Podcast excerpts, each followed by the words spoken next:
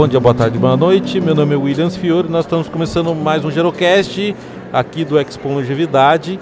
E novamente a, gente só está tendo convidados especiais de garbo e elegância aqui. Eu vou pedir para a nossa convidada ela se apresentar da sua carteirada, né? E as três perguntas que ela é obrigada a responder. Só essas três perguntas que é obrigatória. É o qual o seu nome, o que, que você faz, né? E onde você mora. Então vamos lá. Oi pessoal, eu sou a Daniela Aguiar. Onde eu moro eu acho interessantíssimo. Eu sou de Belo Horizonte, com muita alegria, embora eu tenha morado em São Paulo por sete anos. Sim. Voltei para minha terrinha no ano passado. E o que eu faço, a minha grande causa hoje é vincular causas e pessoas. E hoje eu faço isso juntando uma causa social em organizações do terceiro setor e empresas que estão dispostas ou que precisam estar dispostas a fazer algum investimento social para fazer essas causas acontecerem. Entendi. Que bacana. Dani, me fala uma coisa. Como, qual é a sua formação? Eu sou uma pedagoga, eu ah. saí da área de educação já há bastante tempo, fui migrando para a educação corporativa, porque eu queria trabalhar em empresas, caí no mundo comercial, e aí, quando a minha filha nasceu, eu decidi que não dava para trabalhar só vendendo produtos e serviços para os outros, e eu passei a lidar com a venda de causas e ideias. Entendi. E aí, é, porque tem um lado social bastante grande nisso, quando a gente está falando de vendas de, de causas e ideias. E como que surgiu é isso na sua vida, né? Você tá, tipo assim, sua formação é, é, você é pedagoga. E aí eu sei que a gente vai. Eu, eu, falo assim, eu sou um péssimo exemplo em formação, né? Eu fiz faculdade de música, depois fui fazer publicidade, depois fui fazer gerontologia. Então, assim, eu fui, eu sou um, um mau exemplo nesse sentido assim as coisas acabam se complementando, né? A música me ajuda a me acalmar no meu dia a dia, com minhas coisas lá em casa, a publicidade me ajuda a pensar no mundo comercial de uma forma diferente, depois para o área comercial, e a genotologia me dá essa visão mais do envelhecimento, das coisas mais, mais técnicas. E como que é isso para você? Né? Eu, eu, vou falar do, de como é para mim, mas é importante dizer que isso que você está trazendo não é um mau exemplo. Na verdade, é uma competência necessária para o futuro que é essa capacidade que a gente tem de não ficar fechado num quadrado temático e conseguir sim, sim. dialogar para criar soluções para os problemas que a gente vive, né? Eu me identifico muito com isso. É, acredito, inclusive, que vai ser uma regra de demanda para o mercado a partir de agora. É, no meu caso, eu tinha uma relação antiga com a Rede Cidadã, que hoje é uma, uma parceira importante na minha vida. E, e, quando minha filha nasceu e eu tomei essa decisão de ter causa, de ter um propósito, eu já, eu já vinha pensando sobre a minha longevidade, embora não trouxesse esse tema à tona. Tá. É, eu tinha uma clareza de que eu não queria envelhecer sem trazer significado para minha vida. E aí eu comecei a buscar na minha memória aquilo que fazia sentido para mim, o que já tinha feito. E a Rede Cidadã veio com muita força. E eu tive a sorte de entrar em contato com a rede no momento que ela precisava do que eu sabia fazer naquele momento. Então eu Entendi. retornei para a Rede Cidadã numa nova condição. Eu era uma mineira morando em São Paulo. E isso ajudava muito a, a ter uma perspectiva do que eu não queria mais para minha vida. Embora eu tenha uma relação de amor e trabalho com essa cidade, é, o que eu vivia naquele contexto ali para 2016 era é, muito deslocamento, pouca qualidade de vida. Então, de novo, os temas que hoje a gente Sim. converge em longevidade faziam parte das minhas inquietações. E a Rede Cidadã, é, ela, ela apresentou uma oportunidade de fazer aquele sonho de trabalhar com propósito acontecer e eu fiquei aqui em São Paulo na época trabalhando num dos projetos que eu acho que foi um dos mais bonitos que o Brasil já entregou que foi o Trabalho Novo em que em 2017, somente naquele ano, nós empregamos 2.450 pessoas, na verdade, somando 2017 e 2018, é, pessoas em situação de rua, Entendi. com um trabalho socioemocional muito forte, muito bonito e um vínculo profundo com as empresas. Nós tínhamos todo um cenário do município de São Paulo que favorecia isso. É, então, eu posso dizer que, que estar na rede cidadã naquele momento, construindo um dos maiores projetos sociais com impacto belíssimo, me trouxe discussões ainda mais profundas sobre o que era longevidade e sobre a minha vida pessoal. E aí eu fiz um pedido para a rede de retornar para minha terra. Entendi. Então foi uma decisão estratégica que passava por carreira, mas passava principalmente pelos outros aspectos da minha qualidade de vida. Eu era mãe recente, entre outras coisas.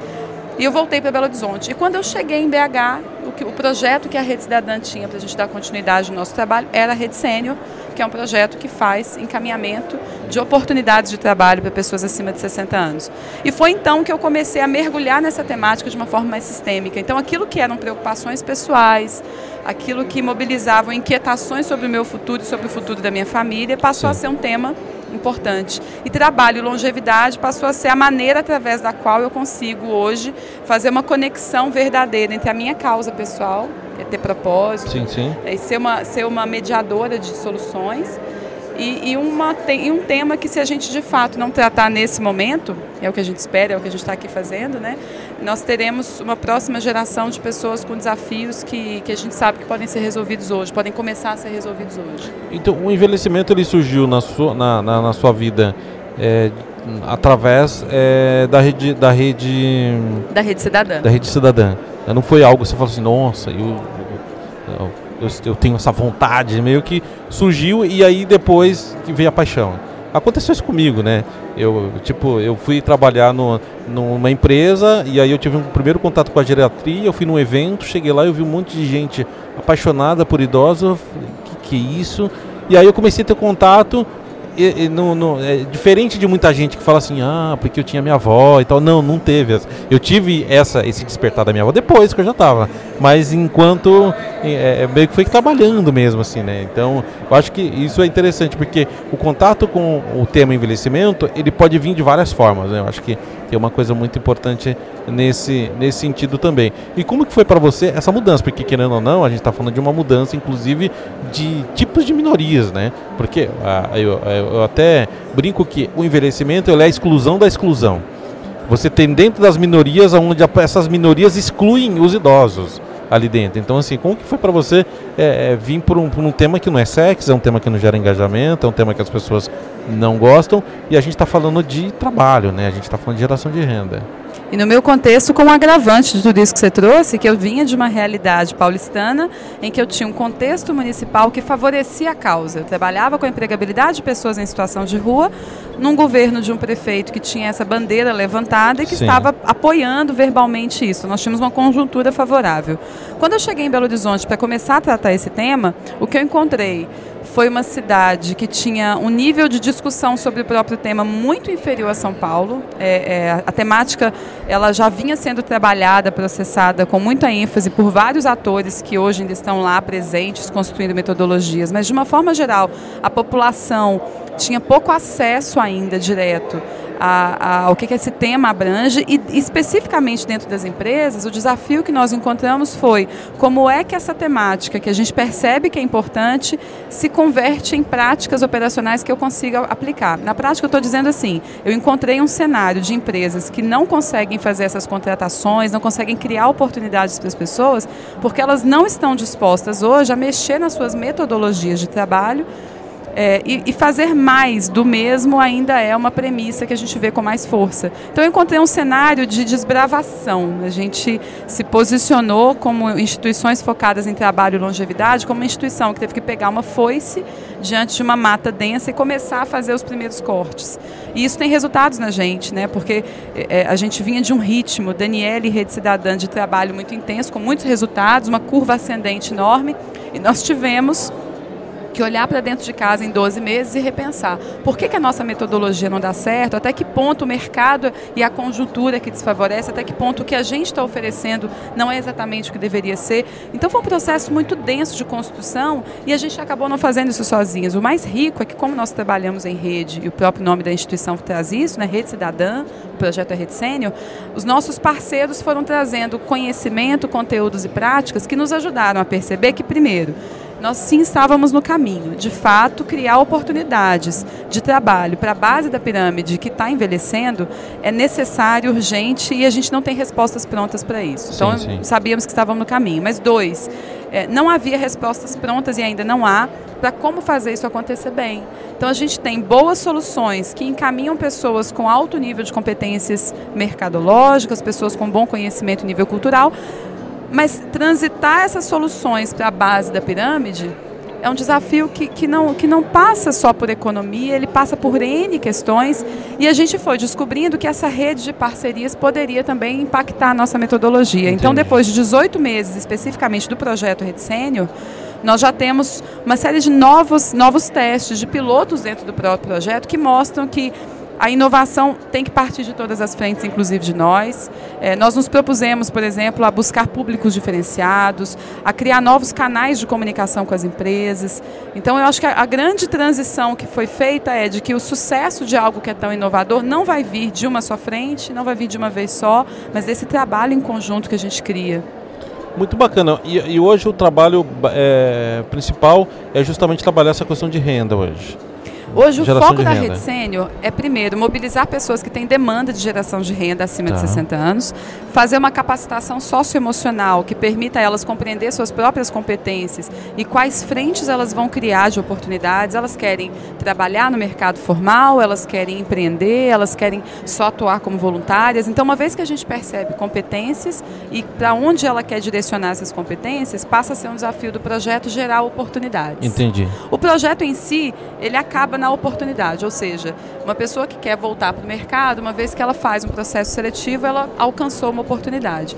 Mas para além do que está escrito no escopo do projeto, nossa intenção é que haja um vínculo real entre a pessoa e o trabalho. Entendi. E é aí que a gente está percebendo que é, um processo seletivo padrão não dá conta disso tudo, é, uma conversa breve com a operação de RH também não dá conta, a gente precisa envolver a, o coração da empresa, a causa da empresa e um vínculo claro com o negócio. E é uma construção que a gente começa a ver frutos agora, depois de 18 meses de trabalho. É porque assim, uma, é, a discussão não é sobre plano de carreira, né? É sobre plano de vida, é diferente, né? Eu acho que tem esse desafio enorme aí para as empresas, para a pessoa que está participando do processo e para vocês também. E hoje, hoje na rede, esses impactos que são gerados na vida dessas pessoas, né, ou das empresas, como que as empresas recebem isso hoje? Qual, qual como que é a visão deles, né, de quem do outro ali que muitas vezes nunca olhou para isso, é algo extremamente novo. E às vezes é um desafio também, né? Que é, é eu, eu, eu vou falar assim pela pela empresa que eu trabalho, a gente tem que, que, que atender as cotas lá de, de PCDs, de pessoas com deficiência. O problema é como receber, né? Todo mundo fala que você é obrigado a fazer, mas ninguém te explica como que você recebe. Então, assim, como que, como que é isso para vocês? Como que é esse trabalho de educar as empresas para poder receber essas pessoas também? Vai ter uma relação muito intrínseca com a maneira como a empresa já processa esses dados. Então a gente tem empresas mais maduras, que vêm de uma discussão com o mercado mais profunda, que tem um núcleo de inovação que conseguem, quando eu falo núcleo de inovação não é uma área específica, mas tem pessoas que se, se permitem inovar, que têm espaço para inovar e que enxergam que essa mudança social vai ter impacto na sua operação. E essas pessoas Sim. já se promovem uma discussão. Quando eu falo desse tipo de empresa, o que eu tenho é um caminho mais aberto, uma discussão mais fluida e ajustes operacionais para uma parceria dar certo. Essas são exceção. E num cenário como o de Belo Horizonte, elas são exceção mesmo. Entendi. De um universo de 500 empresas com as quais a gente dialoga frequentemente, eu tiraria facilmente 2% dessas 500 empresas. Não passa disso. De empresas abertas para dialogar sobre o tema. Aí a gente tem um universo de empresas que vai provavelmente alcançar aí 90%, talvez um pouquinho mais, de empresas que embora nunca tenham ouvido falar a respeito, elas ouvem, compreendem, mas não sabem como mudar os seus próprios processos. E aí entra o nosso desafio de educar as pessoas e as próprias empresas para repensar suas metodologias. O que a gente tem feito com esse universo 2, que é a maioria das empresas, é propor pequenas inovações, como por exemplo, a gente testou nos últimos meses, ao invés de encaminhar pessoas para processos seletivos, receber a empresa para que ela numa relação mais próxima, humana e íntima, veja as competências que o olhar viciado não permite que ela veja. Sim. Que um processo seletivo frio e distante não permite que ela veja. E a resposta que a gente tem tido é de empresas que se encantam com esses indivíduos e começam a se mobilizar emocionalmente para criar oportunidades novas. Então, esse é um movimento que a gente percebe que é lento, é o universo de empresas desses 90% que vão se disponibilizar a fazer um piloto que tire ela do, do, do seu dia a dia, do seu status quo, é mínimo. Mas com essa empresa eu tenho um resultado efetivo que vira piloto para as demais. Entendi. E aí eu tenho um grupo pequeno de empresas que gira em torno de 6, 7%, que não me permitem nem dialogar. Então, o mercado mineiro hoje, que tem um comportamento muito específico, ele é um comportamento aberto, ele não é fechado, ele permite a escuta, mas ele não fecha o ciclo. É, em, em, sua grande maioria, as empresas mantêm uma comunicação conosco que não é nem positiva nem, nem negativa. Ela está escutando, observando os dados e está pressionada pela estratégia a fazer o que ela sempre fez, a acreditar que a pilha de currículos que ela tem em cima da mesa é a resposta para a contratação de, de, de pessoas e de talentos. E não é. É, eu tenho uma coisa que eu acho que é importante a gente falar, é que hoje, né, essa mudança de cenário demográfico a gente tem, por mais que a gente olhe ainda tem muito jovem e tal, mas quando a gente olha em pouquíssimos tempo, em 10 anos, isso muda totalmente, né? Essa, essa, essa força de trabalho, ela muda totalmente, né? E, a, e as empresas hoje têm um grande problema que é o jovem em si, por uma questão cultural atual, ele muda muito fácil, né? Então, você tinha aquela coisa assim antigamente, de você trabalhar muito tempo numa empresa, que era uma coisa muito boa. Isso é uma cultura europeia ainda, e oriental. Então, você fica 20, 25 anos, isso é muito bom porque você se especializa então.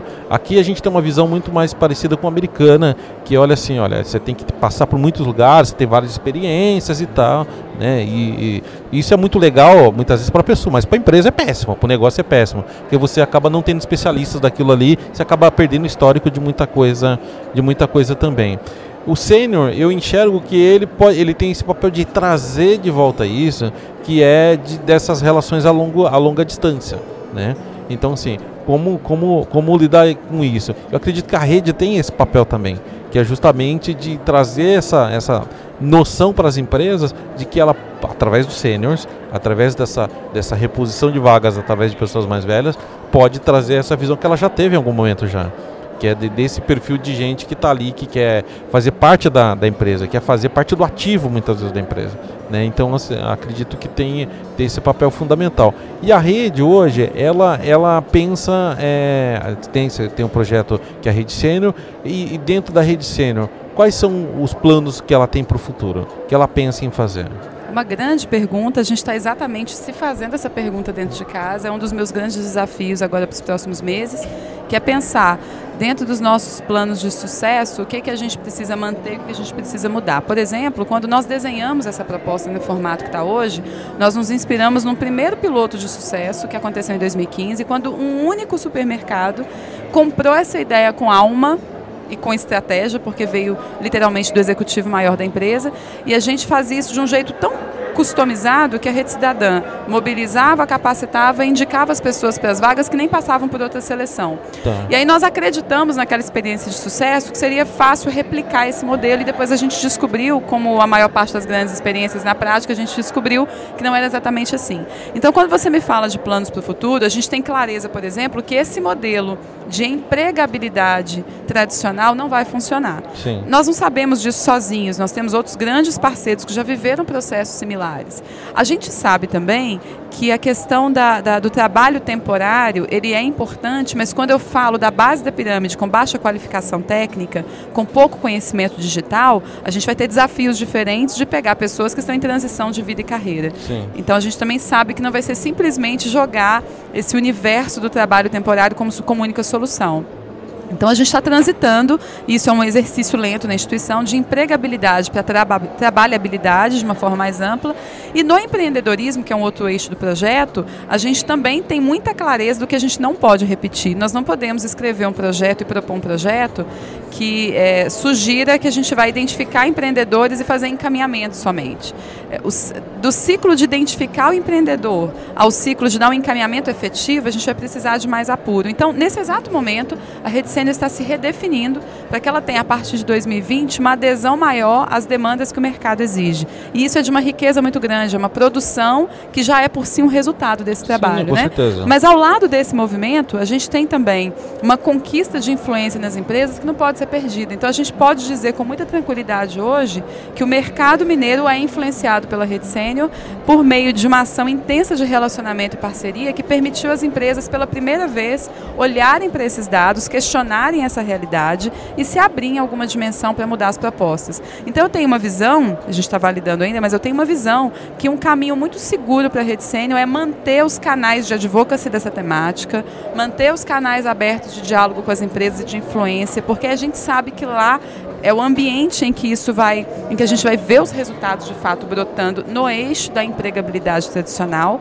A gente sabe no empreendedorismo que a gente precisa criar canais de venda efetiva, porque no fim das contas a base da pirâmide precisa de renda imediata, ela tem que vender o que ela faz. Sim. Então as, as grandes soluções virão do canal de venda direto e a gente sabe que o voluntariado precisa ser mais enfatizado, porque para quem não tem experiência nenhuma no mercado, doar tempo e serviço, se conectar com experiências é uma boa maneira de trazer competências de trabalho, além de oferecer um valor para a sociedade. Então a gente vislumbra essas quatro frentes: relacionamento, empregabilidade, empreendedorismo e voluntariado, de uma forma integrada, de uma forma talvez é, mais direcionada para esses desafios que a gente foi observando. É sensacional a ideia de você juntar tudo isso, porque assim a gente está falando. Primeiro que a gente está divulgando em causa própria, né? Começa por aí, né? Então, assim, a gente está falando de um universo aonde é, de alguma forma essas empresas, essas pessoas, elas, as empresas hoje têm um grande problema. A, a gente está falando de falta de qualificação, né? Ou seja, se eu não consigo ter qualificação nos jovens, imagina os mais maduros, né? Então assim, é, como que eu consigo lidar com isso e o desafio de trabalhar essa base também, né? de, de, de educar isso ainda na base. Né? E não, não oferecer somente trabalhos que seja para empacotar no supermercado, que seja. Eu estou falando muitas vezes de trazer um cara que foi super importante na área de contabilidade para voltar com uma consultoria, né? Ou mesmo alguém que tá, fez um trabalho da base ali mais operacional, de prestar esse serviço também, né? Então, assim, eu acho que, que, que, é um desafio enorme, é um desafio social, mas é um desafio enorme de de todo mundo, governo, Estado, né, e, e, e tudo que a Sociedade gente tem. Sociedade civil. Exatamente, exatamente. Com quantos anos você está, minha querida? Eu tenho 37, estou chegando nos 38 ainda. Eu sou mais velho, tenho 43, então, me respeito, né? Vamos lá. O que que, o que que a Dani dos 20 trouxe para os 37, 38? Que a Dani dos 20 pergunta para a Dani que dos trouxe. que ela trouxe. De, de a Dani vida. dos 20, ela era uma Dani que acreditava que ela ia mudar o mundo de uma vez só. Eu acho que daquela Dani ainda ficou muito essa sensação de que, de que é possível fazer grandes mudanças, mas a Dani de 37 descobriu que as grandes mudanças são na prática pequenas coisas, né? Sim. Então, eu, eu, acho que, é, que essa, essa vitalidade, essa vontade de mudar, ela foi se aquecendo nos anos e virando é, mais pragmática. Porque eu, eu, descobri isso na prática. Quanto, quanto mais a gente impacta em coisas pequenas, mais rapidamente você vê esse bolo maior mudando. Sim, sim, sim. E aí a minha ansiedade de mudar o mundo mudou. E, e a Dani dos 20 também, que naquela época praticava mais yoga, fazia mais esportes de natureza, hoje ela é mais resgatada com, com o exercício que eu tenho feito de qualidade de vida, para cuidar mais de mim do que, do que de qualquer outro ser humano, porque aí eu vou conseguir cuidar mais da minha filha, da minha causa. Então, acho que tem uma, uma transição aí da adolescente, da pós-adolescente hippie que eu fui, para a pessoa que acredita hoje que, que ainda é responsabilidade nossa fazer algo, é, mas que, que não adianta a gente ter ansiedade para fazer tudo, que sozinho a gente também não vai conseguir. Eu acho que essa, essa é a grande ponte dos 20 para cá. É, eu às vezes eu tenho a sensação de que eu, eu tô durando, sabe? Tipo assim, né, quem passou, quem, quem passou pelos anos 90, anos 80, né, é, é, são sobreviventes, né? São pessoas que né, literal, literal, literalmente são sobreviventes, né? É que eu falo assim, a gente passou por vários governos, né, vários momentos no país. Eu, então assim, cara, é, o eu não tenho medo do Brasil dar errado, não, porque o Brasil é, é resistente, né? A gente Disso também. nós não temos dúvida. Né? Então, né? assim, é, com certeza, eu acho que a gente só tem coisas boas pela frente aí. E o que, que a Dani dos 37, 38 está levando para a Dani dos 90?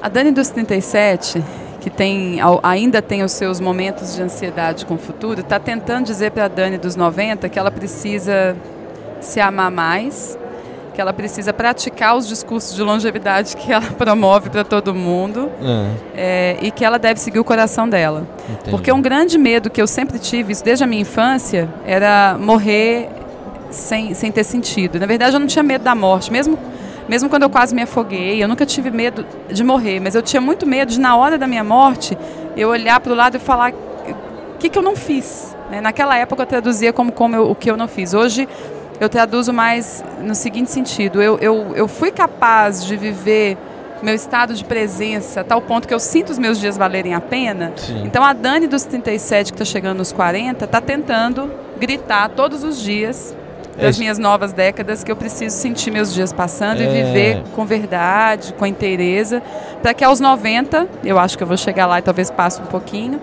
é, eu consiga eu consiga ter, ter um sentimento de que, de que a vida valeu a pena. Eu acho que esse é um desafio grande. Estilo Alcoólicos Anônimos, né? É mais um dia. E a gente vai, vai construindo, né? Quando a gente vê, já está com 50, 60. Porque o tempo, gente, passa muito rápido.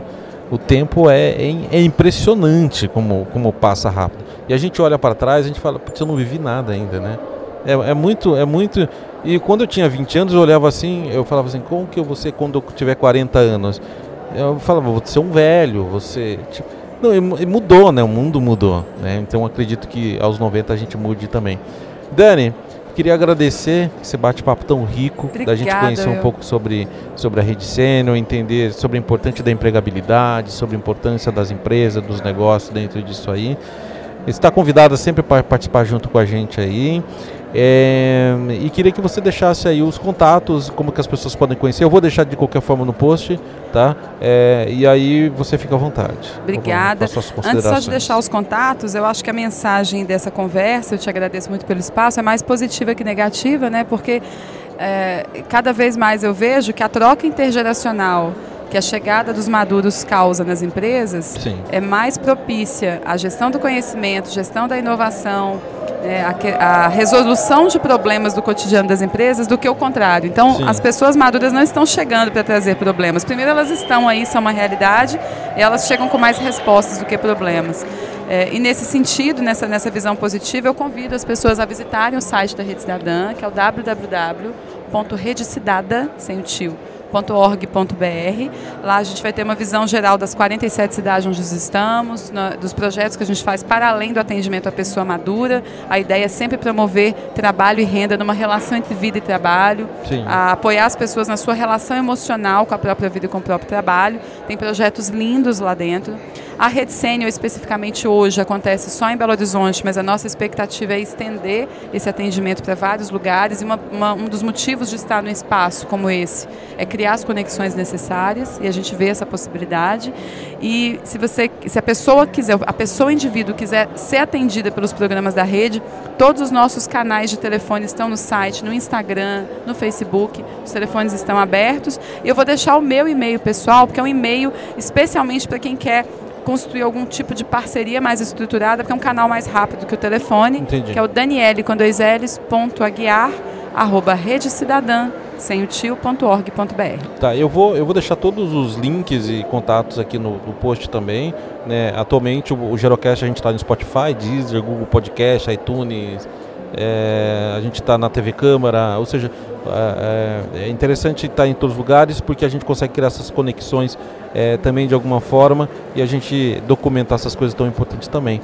Muito obrigado, Dani, por esse bate-papo tão incrível e é super bem-vinda sempre. Obrigada, tá Will. Inclusive o pão de queijo, o cafezinho em Belo Horizonte estão garantidos eu quando você estiver por lá. Eu vou cobrar. Né? É isso aí, gente. Valeu, até a próxima. Tchau, tchau.